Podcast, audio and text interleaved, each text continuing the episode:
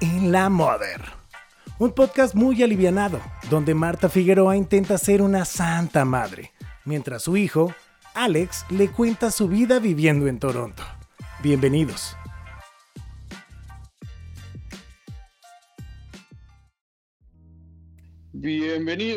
Al segundo capítulo de E- E- En la Mother.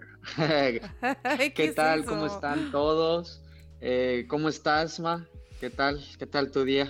¿Cómo estás, mi amor? Oye, ¿qué? ¿Hace frío ya hace calor o qué? No, ahorita está nevando. Ahorita está nevando.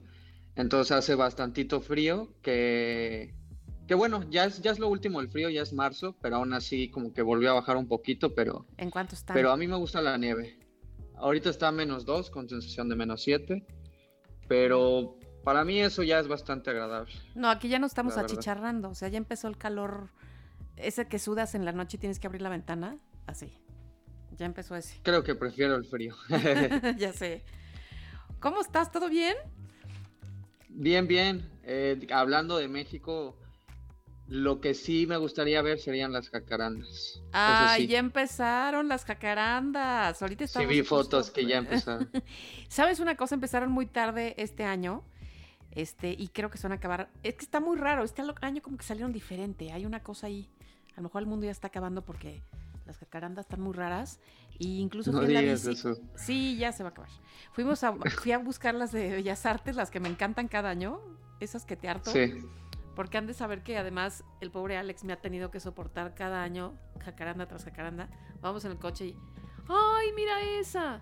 Ah, sí, ma, está padrísima. ¡Ay, mira esa! Sí, ma, ya la vi. ¡Ay, mira esa! Todas las cuadras. Sí, me voy a parar a tomar una foto. Sí. Y luego. se baja y toma. Es y, y- igual a y la bueno, otra. fuera que fuera una foto, toma 10.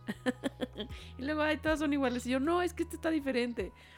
Sí, mira, vas a extrañar sí, nuestro sí. año de jacarandas. Oye, que ayer, ayer fui a grabar con Pepillo este, el programa con permiso a, Saludos al tío Pepillo. a tu tío Pepillo, a, al carajillo, a tu ex trabajo en Polanco. Este, y me encontré a tu ex jefe, al Tan, chef tan, Arroyo. tan. Este, flaco, flaco, le, ¿qué pasó, chef? Estás muy flaco, ¿qué te pasó? ¿Qué te hicieron? Entonces, no, dice que porque hay un montón de trabajo, que Masterchef, que no sé qué, este, y que ya van a abrir otro carajillo. Le digo, hijo, ya llevan un montón. Pues te mando muchos saludos, No paran. que está muy bien. Este, pues mira, que abran muchos para que cuando regreses te metas a trabajar ahí. Sí, el, el mítico Chef Arroyo, que es, que es a todo dar, que de hecho ese trabajo pues, lo disfruté bastante, que, a ver, para ser sinceros, no era un trabajo, porque si nos vamos a la definición de Marx, el trabajo tiene que ser pagado, tiene que haber una eh, compensación económica por el trabajo, entonces no ganaba nada, pero sí que aprendí mucho, o sea, fue como más como que un internship, por decirlo así. Eh, pero me la pasé muy bien en Carajillo y, y nunca creí que iba a estar en una cocina, que era como que uno de mis mayores sueños, trabajar en un restaurante. El chef Arroyo fue el que me dio la oportunidad sin estudiar nada de gastronomía ni nada de entrar ahí. Y este, y pues pasé de ser Godín, de estar ahí nada más ahí, este, echado enfrente de la computadora, a, pues a estar parado todo el tiempo y corriendo de aquí a allá y cargando este un buen de ollas bien pesadas y resbalándome y pero muy divertido, muy muy muy padre. Este, Y cocinas la bien, verdad es que todos que trabajan ahí muy bien. son la bandita, ¿eh? Oye, que además, eh, yo me acuerdo, era muy chistoso porque cuando empezaste a trabajar ahí de, pues, ¿cómo se llamaba? ¿Eras que ¿Eres un pinche o qué eras? Cocinero, Ah, bueno, cocinero, como, como les dicen de, ca- de cariño, gordito, todos se dicen gorditos, o sea, aunque no estés gordo, es como, ¿qué pasó gordo? ¿Qué onda gordo? ¿Qué pasó gordito? Como que no sé, yo eh, creo que es algo de la cocina, como que es como término de eh, las cocinas. es como así, jerga de, así Y de pues así, yo era, pues era gordito, Bueno, cuando Sí. estabas de gordito, me era acuerdo que era, cocinero, ¿no? era muy chistoso porque aparte de que llegabas agotado todas las noches, este, Rufi y yo, que sepan que Rufi es la señora que nos ha ayudado en la casa desde que Alex tenía como siete años, hace como 20. Sí, Rufi es Este, la neta. Sí, bueno, pues Rufi me decía, mire señor, ahora cómo vino el trapo, porque Alex llevaba un trapo, que es el que se cuelgan como en la cintura y ahí pues se limpian, secan, no, sé qué tanto harías con el trapo, pero ese era nuestro termómetro de cómo había sido tu día, porque a veces Rufi, ahora señora, mire el trapo, y entonces el trapo estaba rojo como si lo hubieras metido en una olla de pozole, otros días estaba nomás medio amarillo, otros días venía blanco, entonces me decía, mira, hoy a lo mejor no hizo nada porque el trapo viene blanco, este, y entonces medíamos tu capacidad de trabajo y tu, más bien la intensidad de tu trabajo en el trapo. Sí, aparte, aparte ese Era el trapómetro. trapo era blanco, que de hecho aquí lo tengo, aquí en Toronto. Este, es blanco, entonces sí, sí se asociaba con cualquier cosa y sí, yo también era, era una manera de medición y es que el trapo en la cocina, yo creo que es una de las herramientas más, más importantes porque todo está hirviendo, entonces tienes que agarrar todo con el trapo, este, para limpiar tu cuchillo, para, este, cargar cualquier cosa, para limpiarte si te cae algo encima, y luego los demás es como, pásame tu trapo, pásame tu trapo, entonces lo, lo- lo prestas y entonces ese alguien se lo presta a alguien más, y entonces no, eh, el, el trapo es muy codiciado en, en la cocina, este, todos tienen que tener el suyo, es como, este, no sé, es, es, es, es- es algo muy, muy significativo del cocinero. Mm, Y, y sí, la neta aquí traigo mi, mi trapo todavía, que ahorita ve mucha menos acción que, en ese entonces, obviamente. Pero sí era muy divertido trabajar en la cocina. Muy, muy cansado, sí, te termina doliendo la espalda. eh, pero padrísimo. Oye, que además, este, te quería preguntar una cosa. Bueno, todo mundo cree que, todo mundo cree que tú estás trabajando en la cocina, ahí, ahí en Toronto. O sea, todo el mundo me dice, oye, ¿cómo va Alex? Está cocinando padrísimo, no sé qué. ¿Está en un restaurante o qué? ¿Co- ¿Qué tal van sus cosas de, de chef? Y yo les digo que, que no, que no estás trabajando de chef, porque, a ver, cuéntales, buscaste trabajo eh, Sí, en sí, lo que no, te gustaba más que la cocina y luego no, no se pudo. Ha sido todo un tema. ¿No encontraste o qué? no es así. Sí, no, pues para empezar cuando llegué aquí, ya llegué y pues tenía que hacer ahí un papeleo para poder trabajar y ya una vez que ya tenía todas mis cosas dije, bueno, ¿y por dónde empiezo? ¿Qué hago? ¿Qué? Y pues nada, sí empecé a aplicar a varios restaurantes y a cosas de gastronomía porque sí era mi idea seguirle por ahí, eh, de momento luego, luego llegando. Y eh, estuve aplicando en varias plataformas, varios lugares, fui a lugares este, aplicar. Pero bueno, también hay que tomar en consideración que cuando yo llegué aquí a Canadá, estaba todo súper cerrado. O sea, cuando Ujú. yo me fui de México, México todavía, o sea, México ya estaban los restaurantes abiertos, todo, obviamente con distancia, cubrebocas, todo, pero ya estaba como que pues, la gente ya salía más y los restaurantes ya como que se habían, pues ya habían retomado un poco. Aquí y no, aquí solo había puro takeout, no podías comer, no había ningún lugar este, para comer dentro, ni nada, puro takeout. Entonces no había mucha chamba, la verdad. Para empezar no había mucha chamba y las pocas opciones que había, apliqué a ellas. Y muchas pues no me hablaron. Y, aún así me hablaron, me dijeron, oye, ¿sabes qué? Pues sí, vente a probar a ver qué onda. Resulta que era un restaurante africano. Yo la verdad, yo no sé nada de comida africana. ¿Qué, es- nada, qué nada, será? nada. ¿No viste el menú o algo? ¿Qué se come? ¿Qué comen los africanos? La verdad no tengo ni idea, ni he investigado ni nada. O sea, y tal vez yo muy mal que, que mucha gente dice, es que antes de, de una entrevista investiga el lugar donde vas a aplicar y todo. Ese es un básico, Bueno, niño. Er- error de novato. Dije, ¿sabes qué? Ya, yo voy a aplicar esta chamba y ya este, en el transcurso me iré aprendiendo las recetas y iré conociendo. Ahorita nada más con mis puras skills espero lograrlo.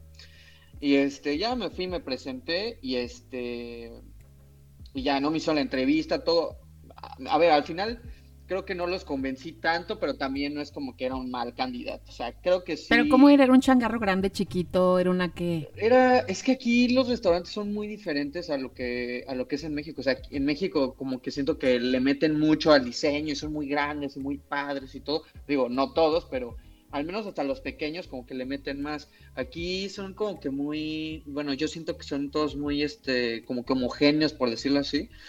Y este, y si era como chiquillo, eh, el restaurante tendría ¿No por tenía dentro, colgadas no sé, cabezas, algo, no sé? cinco, cinco o seis meses, no, ¿eh? Muy básico, no estaba así que, o sea, no, era como que el, el- lo que uno imaginaría como de africano. así, Una no sé, jirafa, con no una sé. con una jabalina por ahí y este y pieles de, no, nada que ver, o sea, era un lugar así X, nunca te imaginarías que es africano, para nada.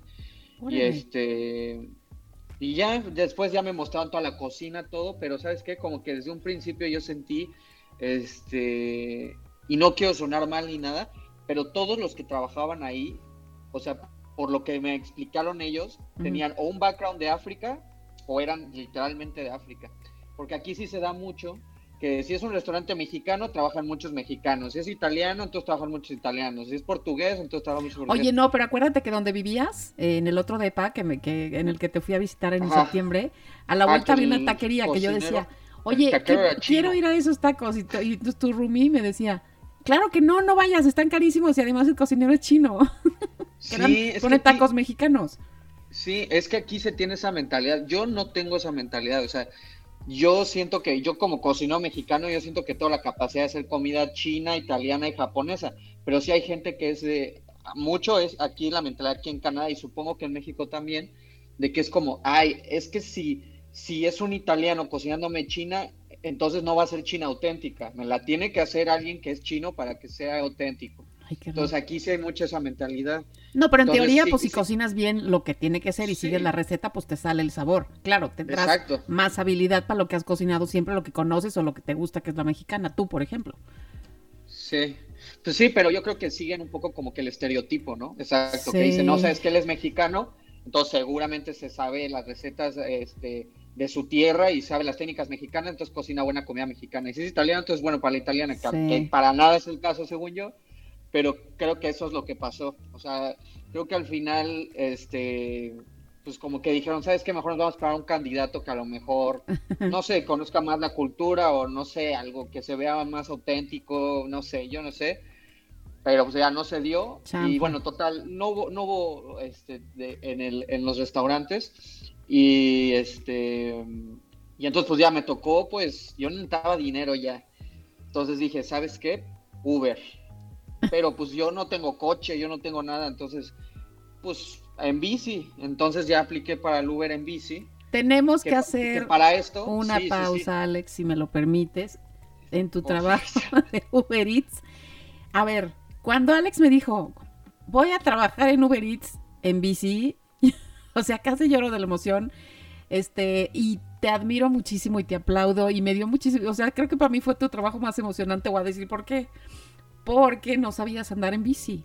Este, Sí. o sea, aprendiste a andar en bici, literal, creo que tres semanas antes de irte a Canadá, porque por alguna razón, no sé por qué, nunca Es quisiste verdad. aprender desde niñito que yo te decía, es que tienes que, no, mamá, no, mamá, nunca quisiste aprender a andar en bici por alguna razón, como que te valía la bici, No me y nada llamaba más la te gustaba siempre desde chiquitito la patineta. Este, como que la bici no te latía. Otras cosas, sí, no, como que nunca me llamó. Ajá, y a mí que me gusta la tanto vuelta. andar en bicicleta y siempre he andado en bici, me gusta muchísimo, te decía, A ver, no, sí le di a la bici de niño, pero le daba con la de rueditas. ah, O sí, pero era- no. Yo le daba la de rueditas y cuando ya era el momento de pasar al siguiente nivel, de ya quitarte, ya estás muy grande para las rueditas, ya es hora de que uses ya sin rueditas, a Ya pasar no. ya a aprender bien. Dije, no, que voy a aprender bien, ya no. Ya dije, o rueditas o nada. Y no aprendiste. Entonces, la verdad, estamos hablando cuando Alex era chico. Y entonces de repente creces, creces, creces. Y, y a esta edad, yo te decía, deberíamos ir a andar en bici. No, que no me late la bici. Bueno, resulta que tres semanas antes de irte a Toronto, tú me dijiste, necesito más que me ayudes, porfa, a aprender a andar en bici porque... Pues eh, allá es una ciudad de mucha bici y puedes andar feliz, no es como aquí yo- que te atropellan y así. Sí, ¿No? era algo que me iba a servir de Ajá. alguna Y manera. entonces, tres semanas antes, literal, ahí en plena pandemia nos pusimos entre Ana, tu novia, y yo a darte unas lecciones ahí en la calle, como no había muchos coches, porque pues todo el mundo estaba encerrado en sus casas. Sí. Aprovechamos que la calle estaba así más tranquila y sin tanto peligro. Y entonces me acuerdo que tú te subías a mi bici y te decían, como niño chiquito, No sabes la dale, pena dale, que dale, dale, daba, derecho, derecho, dale, dale. Y por alguna razón tú no le, o sea, le dabas chueco y te ibas por un lado y te ibas para el otro. Sí, Muy raro. no, no sabes la pena que me daba. Yo así todo, ahí todo sorgatón, lleno de tatuajes, ahí todo así, disque bien malandrín. Y, y en la bici no podía, es- estaba peor que un bebé, o sea, de que daba dos pedaleadas y ya me, me estaba cayendo, una derecha, Manejabas para chueco. me iba a estrellar con los coches. No, no, no, no, no. Pero ¿sabes es qué que te a voy a mí no se decir? me daba el balance. O sea, el balance no, no, no podía con el balance de la bici. Sí, decíamos qué raro, pues si tienes el equilibrio de la patineta. Pero bueno, Ana y yo te veíamos por atrás cuando ibas ahí rumbo y que te gritamos, síguele, síguele, síguele, ¿no? Te veíamos y decíamos, híjole, no, no va a poder, ¿qué vamos a hacer? Y No de ahí, corte a al mes me dices, ma, eh, voy a trabajar en Uber Eats repartiendo comida en bicicleta en Toronto. Lo sí, que hace la estás grueso, gordo. Lo que hace la necesidad, dije, mira, es que a- Uber, o sea, vi que era fácil que te dieran como el que la aprobación, nada más tenías que hacer como que unos pasos muy sencillos, en dos, tres días estaba la aprobación, dije, ya, es empezar a hacer dinero de ya. Y entonces, pues como no tengo coche, obviamente, y no había caminando, no hay la opción de walker, pues dije, pues bici, entonces fui y me compré en Facebook Marketplace, así la más barata que encontré, se la compré a unos morritos, ahí me fui a no sé qué vecindario, me metí, le compré una bici que estaba bien fea, pero aparte yo creo que yo era el blanco perfecto para ellos, porque como yo no sé nada de bicis, o sea, yo no sé si está buena, mala, si sirve el freno, si no, yo no sabía nada de bicis, ya estaba, esa bici, ya después que aprendí, vi que estaba súper mala, pero sí le sacaron una buena lana a esa bici, porque sí, si alguien más le hubiera checado, le hubiera dicho, no, quédense su porquería, ¿cómo voy a estar pagando 100 dólares por eso? Pero no, yo sí dije, ¿sabes qué? Sí, dámela. ¿Quieres darle una vuelta primero para probarla? Dije, no, tú dámela. Me la llevo. Porque aparte, aparte yo dije, ¿sabes qué? Si estos güeyes ven cómo yo le doy a la bici, o sea, me dicen, ah, sí, préstamela, y me ven caérmelo, dije, ah, me da pena. Dije, no, no, no, no, no. Dije, no, ya, yo me la quedo y a ver cómo le hago. Y por favor, cuéntame cómo fueron tus primeros entregas de- comida. ¿Qué, qué, qué te pidieron? ¿Qué entregabas? ¿Cómo, ¿Qué? No, es que, primo, para llevarme la bici a mi casa, que la fui a recoger como a 5 o 6 kilómetros, o sea, fue, o sea, terrible, pero bueno, ya. Empecé, dije, ya estoy listo para empezar, y me cayó el primer tiririrín, te llega así la, la, la notificación, y Mm. entonces ya, este, la aceptas, te dice qué tan lejos está y todo, y bueno, creo que mi primero fue literal burritos, comida mexicana, este, me tocaron, digo, mexicana, este, es como más Tex-Mex los burritos que venden acá, Sí. este, y Con entonces queso ya- amarillo rayado y así. Ajá, con todo ese, con todo ese rollo así, este. Y entonces ya me, me lancé para allá. La primera vez que, que entregué algo sí sentí chido. No tenía obviamente la mochila pro, no tenía nada, llevaba mi mochila normal. Entonces, al final del día, creo que entregué tres el primer día. Me quedó apestosa la mochila, así toda apestosa, este. Es más, ni siquiera sabía, o sea, llegaba con las personas y decía, es que, ¿qué hago? O sea, ¿les toco, no les toco? ¿Qué les digo cuando se los doy? No sé. Entonces ya como que ahí le fui agarrando, pero me acuerdo ya mi segundo o tercer día, ya con que le empecé a agarrar un poquito más a la bici y yo ya, este, pues igual sentía ya mucha confianza. Y entonces agarré una orden enorme con bebidas, que eso era lo peor de ser Uber Eats. Cuando te dan bebidas, está tremendo porque las bebidas sí tienes que tener muchísimo cuidado y se te mueven y entonces se te cae todo y no, no, no, es un, es, es un rollo. Entonces me dieron una bolsota que tenía como cinco cafés, tres panes, o sea, era una bolsota totota. Y entonces pues no me cabía en la mochila y Ah, porque además no traías la mochila oficial, traías como ¿Cómo una backpack. No tenía la mochila. Ajá, eso te digo, tenía nada más una normal. Entonces, este, pues ya, o sea, traía la bolsota y ya una vez que aceptas la orden y la recoges, ya no hay vuelta atrás. O sea, ya no, ya no puedes decir, oye, ¿sabes qué? La neta, no me lo puedo llevar, esto está muy grande. No. Entonces dije, híjole, ¿cómo lo voy a hacer? ¿Cómo lo voy a hacer? Y dije, pues ya. Y entonces me fui dándole con una mano en el volante y con la otra mano agarrando la bolsa. Dije, ¿sabes qué? Mira, mi tercer día andando en, en bici ya más cañón, ya con una mano a ver qué tal. Acto siguiente, acabé en medio de la calle donde pasan los coches, tirado en el suelo. O sea, me- perdí el control, Ay, se me atoró la pierna, me, fue mi primera caída en toda mi vida en la bicicleta. A mis 26 años fue mi primera vez que me caí de la bici. Me caí así en medio, ay, me fui a, a- a la calle literal donde pasan los coches, ahí me, me, me estrellé en el piso y nada más escucho así la bolsa, como la estrello así, tas, contra el piso y escucho así la, cómo explotan todas las bebidas, así, escucho como todo así revienta y así todo el- todas las bebidas, todo tirado así en el piso y yo, ay, no ¿Y tuviste que manches". pagar o qué? No, pues primero jalarla, o sea, levantarme rápido que no me atropellaran y, y pues ver que no me lastimé y sí me dolió un poco, pero la bici valió madre, o sea, como que algo le pasó en los frenos que se quedó el freno apretado y ya no giraba la bici.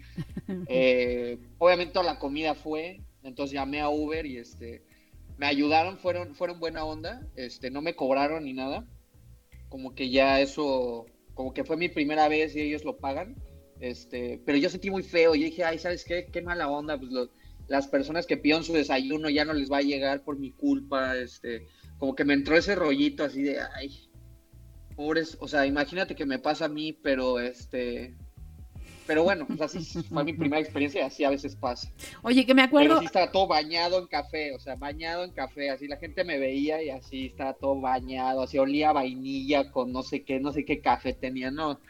Este, Me acuerdo- después me volví un máster. me acuerdo que estabas muy emocionado y lo tengo que decir, aunque se rían, por favor no se rían, se lo suplico. Pero sonabas tan, tan emocionado. Creo que ganaste tu primer dólar, creo que ganaste, creo que tres dólares, no me acuerdo si tres dólares o un dólar, y me dijiste, acabo de ganar mi primer Sí, sueldo como tres, repartidor, dólares gané tres dólares. Y estabas tan emocionado que bueno, yo celebré como si hubieras ganado tu primer millón, o sea, bueno, te veías muy feliz. Y sabes que sí, sí me dio mucho gusto porque Sí, de no saber andar en bici tres semanas antes y andaba repartiendo en el tráfico de Toronto. Eso habla muy bonito de ti, te lo he de decir. pues sí, o sea, vine aquí a esforzarme, a echarle todas las ganas y a salir pues de mi zona de confort, como dicen por ahí, o sea, a, pues, a, a- a- a empujarme a intentar y hacer cosas que no había hecho antes. Y pues sí, mi primer dólar, mi primer dólar canadiense sí fue como de yes, o sea, sí estaba súper emocionado, estaba súper Ay. Y ya de ahí me hizo muy buena pierna, agarré muy buena condición y ya de ahí como que me enamoré de la bici, o sea, de ahí estuve repartiendo como un mes y medio, este, y eran muchas subidas y bajadas, y, pero yo ya era un máster, ya me sabía las rutas, ya me sabía los hacks de cómo, este, con el celular, de todo, ya, este, ya era un profesional, ya llegaba en los restaurantes, ya me conocían, este, no, ya, este, Qué chido. me, me gustó mucho, me gustó mucho, pero bueno, después la tragedia. Un día iba llegando ya tarde a, a este a un lugar donde tenía que ir y ya iba muy tarde, entonces dije, ¿sabes qué? Me voy a ir en bici al metro y del metro, porque tenía que agarrar el metro, y ya este, la amarro allá afuera del metro. Llevo mi bici, la encadeno afuera del metro, regreso del mandado, tardé como dos, tres horas, y, y de repente llego y ya, ya no estaba mi bici, dije, ah, o sea, de esas veces que volteas y como que te los ojos y volteas a ver a ver si si, si estabas viendo bien. Y yo no más si no está y hasta empecé a ver a mi alrededor dije a ver no no no no la dejé aquí la dejé en otro lado y no efectivamente aunque no lo quería creer adiós bici entonces alguien más está disfrutando de mi bici. Si me estás escuchando espero que, que la disfrutes mucho este Hasta ahí llegó el aparte se robó sueño la peor bici que pueda haber eh del repartidor. O sea, hasta ahí, hasta ahí llegó Hasta el sueño porque sueño. te volaron la bicla. Oye, pero creo que yo, bien tieso esa bici, pero mi primera bici. yo nunca, creo que nunca te he contado, eh, bueno, algunos La- la- conocen, la- vivirá en mi corazón.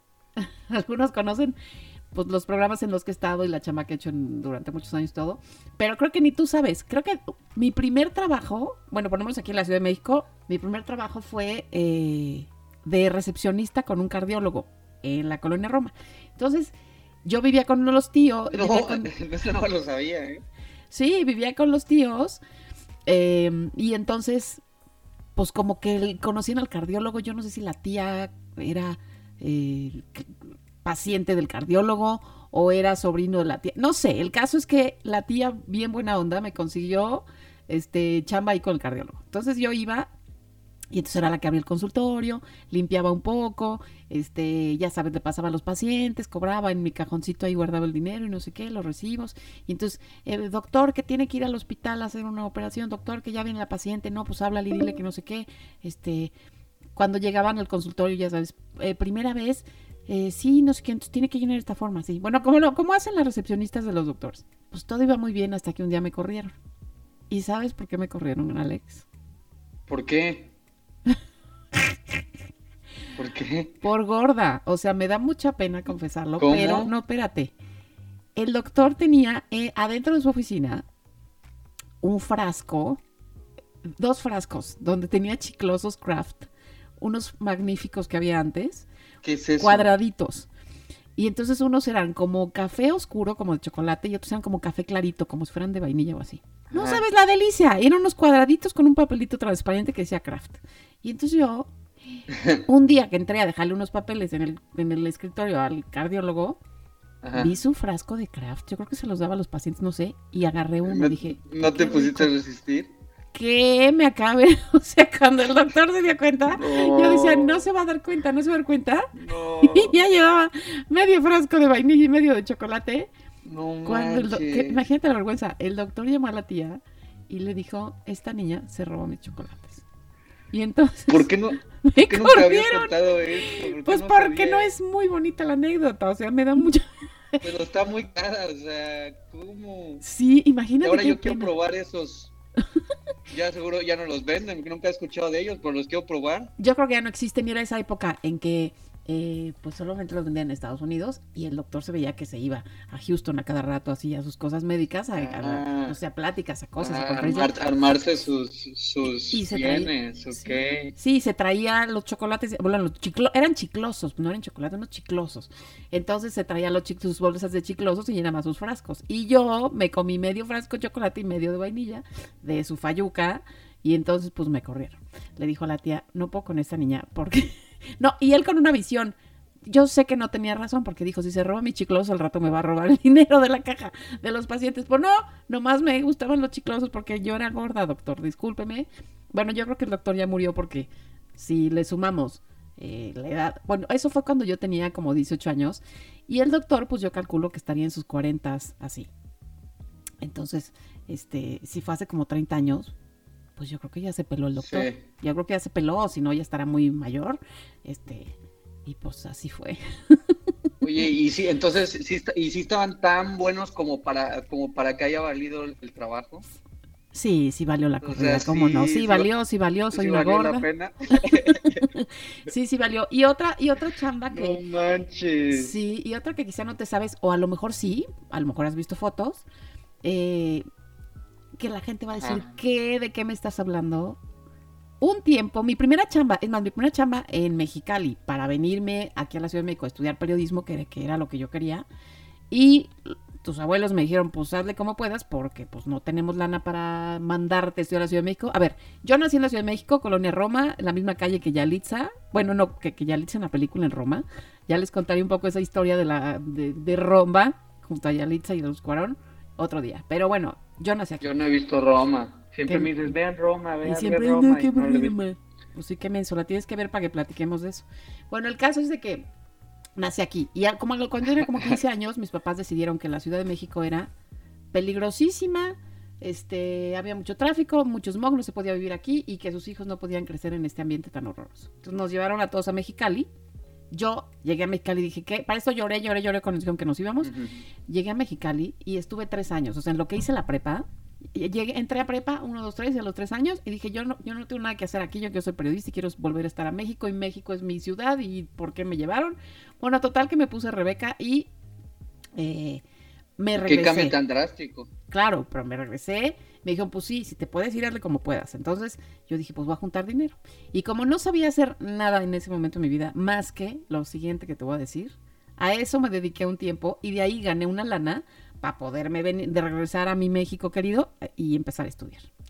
Lo que hice en esos momentos para juntar dinero fue lo siguiente, dos puntos.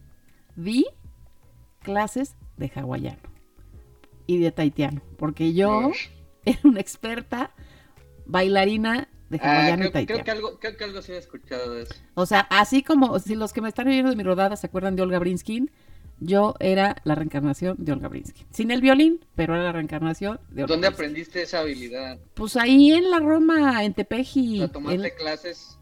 Ah, en la cuadra estaba una maestra. Marta Maldonado, que la recuerdo con muchísimo cariño, eh, a cuatro casas de mí, de la casa donde vivíamos con tus abuelos, y entonces ahí yo todas las, o sea, para que vean mi nivel de experiencia y de expertise, estuve como de los siete años hasta los 15 con dos o tres horas diario. O sea, bailé. no manches, eso ya era el equivalente a cinta negra o no sé qué en, en hawaiano o en taitiano. O sea, así Sí. que un buen tiempo. Era un atleta. O sea, durante ocho años, tres horas diarias le dediqué de mi vida al hawaiano. Lo cual me dejó este, mucha diversión y una cintura muy pequeña. Que ya luego se me ensanchó y se me puso como de un boiler. Pero tenía una cintura muy pequeña. Y el caso es de que, pues así, en Mexicali dije, ¿qué hago? ¿Qué hago? Pues no sé hacer nada. Ah, ya me acordé. Sé hacer hawaiano, pues ¿por qué no doy clases? Y entonces me acuerdo que me iba, hice unos papelitos a máquina, porque todavía no había estas, pues la cuestión del impresor y la compu, pues estaba como complicado. Entonces hice unos, unos papelitos a Sí, sí, máquina, sí. los recorté, les pegué un sticker de una hawaianita, y entonces este, anduve repartiendo ahí la cuadra, así de clases a niñas y, señoras mayores, no es que, pues no, ese no jaló mucho. Creo que me cayó una niñita que los papás no saben qué hacer con ella en las tardes y me la llevaban a la casa y ahí le daba unas clases. Pero luego eh, había un gimnasio cercano a la casa que Sí. les fui a proponer, oigan, ¿qué creen? Y está padrísimo y, y es como un complemento para su gimnasio. A las que vengan a tomar aerobics les pueden ofrecer también la, la Eh. clase gratis, no les cobro tanto, ta, ta, ta. Pues me La dijeron, "Ahora- mente emprendedora, ¿eh? Sí, viste. Y entonces me dijeron, va. Y entonces, pues tenía como cinco alumnas y empecé a dar mis clases en ese gimnasio. Empecé a ahorrar mi lanita. Bueno, al final, y bailaron muy bien, ¿eh? O sea, al final hicimos una presentación en un hotel ahí de, en un salón de un hotel en Mexicali. Y bailaron muy bien mis cuatro o cinco alumnas, muy bien. Yo también salí a bailar con ellas, como toda una Olga Brinskin experta. Y, este, y pues sí, junté mi lanita y me regresé a la Ciudad de México. Así como lo hice. Y después fue, pues ya el pasaje del robo al cardiólogo, de los chocolates. No O sea, es de mis manches, Yo no me sabía chambas. de esas, ¿eh? Sí, gordo. O sea, para nada, para nada. O sea, sí, sa- sí había escuchado algo de lo del hawaiano, pero nunca así de que ya te habías asociado con el gimnasio, este, todo. O sea, que ya, ya lo habías hecho como que tan pro. Sí. No más que chido. Este. O sea, yo ahorita el trabajo que tengo también es un trabajo, pues, que no podría tener en México. Muy interesante. Que después de lo del Uber, eh, pude, pude agarrar un trabajo que es en una tienda de cannabis. Que les había explicado en el capítulo anterior que, que si hay algo aquí en Toronto es tiendas de cannabis, ramens y de, y de tapiocas, de bubble tea. Entonces, agarré un trabajo ahí y oye, no sabes qué interesante y qué padre es. O sea, conoces gente de, de, todo, de, de- de- de todos los tipos. O sea, eh, me ha tocado viejitas, me ha tocado mamás, me ha tocado señores con poca lana, con mucha lana. Este, más allá de que vayan y compren que su chocolatito, que su no sé qué, que. Hay, ya hay todo aquí en, en el mercado legal de Canadá. Hay, o sea, hasta salsas habaneras, hay hasta fruta seca con, con THC, que es este como el psicoactivo del cannabis. O sea, hay ya de todo, este, pero conoces mucho, mucha gente. O sea, más allá de, de, de, de- hablar de eso, como que presta mucho a la interacción con las personas. Entonces ha estado muy chido, porque he podido, eh, podido conocer gente de todos lados.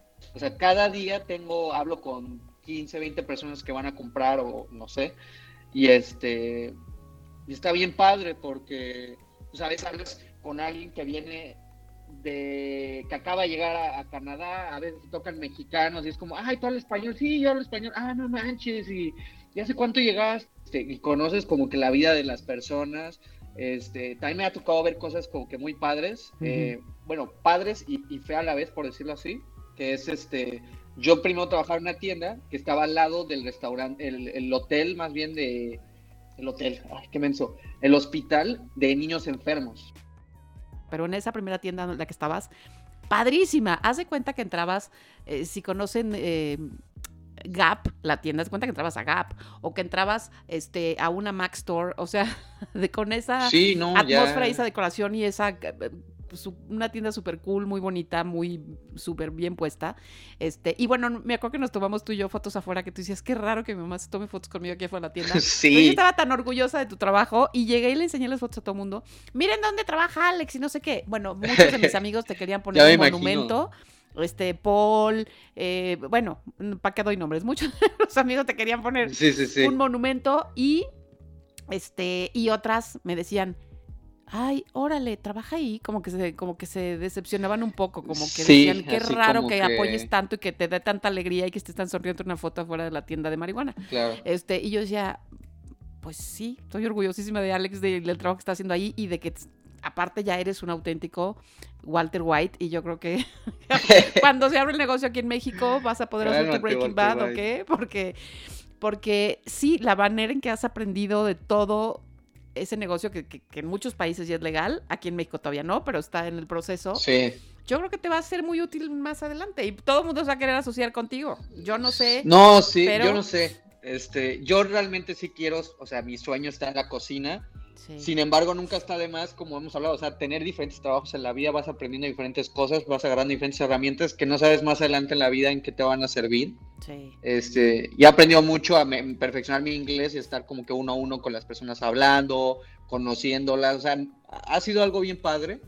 Este, es una industria bien padre y justo las tiendas son así de bonitas porque se busca quitar el estigma, o sea, que tú puedas entrar y que no sientas que estás ahí en un callejón, ahí con un maleante, sino que entre cualquier persona de cualquier lado y entre y diga, ah, mira, pues es que esto no es malo, o sea, esto es un lugar normal, o sea, como cualquier otro, como ir a comprar a cualquier otro lugar. Entonces, bueno, así lo ven aquí en Canadá y pues bueno, yo ya soy parte de esa industria ah, por el momento y pues bueno, eh, hay muchas historias que luego contaré sobre eso. No, además, este, bueno, yo luego ya les contaré lo- las compras que hice porque a Alex le daba risa, pero yo le dije, ah, no, yo tengo que comprar porque da buena suerte, ni modo que yo entre y no te compre nada. Y entonces ya Alex me tuvo que recomendar qué podía comprar este, para hacer mis pininos, este, pues como una consumidora, aunque ya lo he consumido otras veces y un día les voy a contar que hasta me caí de una silla. Pero bueno, eso será en otra ¿Qué? ocasión. ¿Qué? Eso, no será en otra ocasión porque era una cena Mira lo que uno va aprendiendo haciendo un podcast con su mamá, ¿eh? O sea, estas, Sí. las revelaciones que solo haciendo este podcast me he estado dando cuenta. Era una No cena manches. navideña y yo me caí de la silla, de la risa que tenía. Pero bueno, ya No les manches, ya necesito otro día. saber. No, ya, ya nos vamos. No, ya, vete a trabajar, yo mua. también. Este, y bueno, pues nos vemos la próxima semana, No. ¿O qué? Sí, claro que sí. Pues sí, aquí estamos. Este, pues ahorita ya toca salir al, a la Nevada a, a trabajar, pero bueno, me mucho gusto compartir hoy este, este rato contigo y pues bueno, la siguiente semana ahí le seguimos. Ya lo saben, los esperamos aquí en La Moder la próxima semana. La mo- mo- mo- mo- mo- mo- mother. Me gusta que sean así como de sonido. Sí, no. Este, gracias por sus mensajes, gracias por todo y nos escuchamos la próxima semana. Te quiero, chamaco. Yo también, ma. Bye. Bye. cuídense.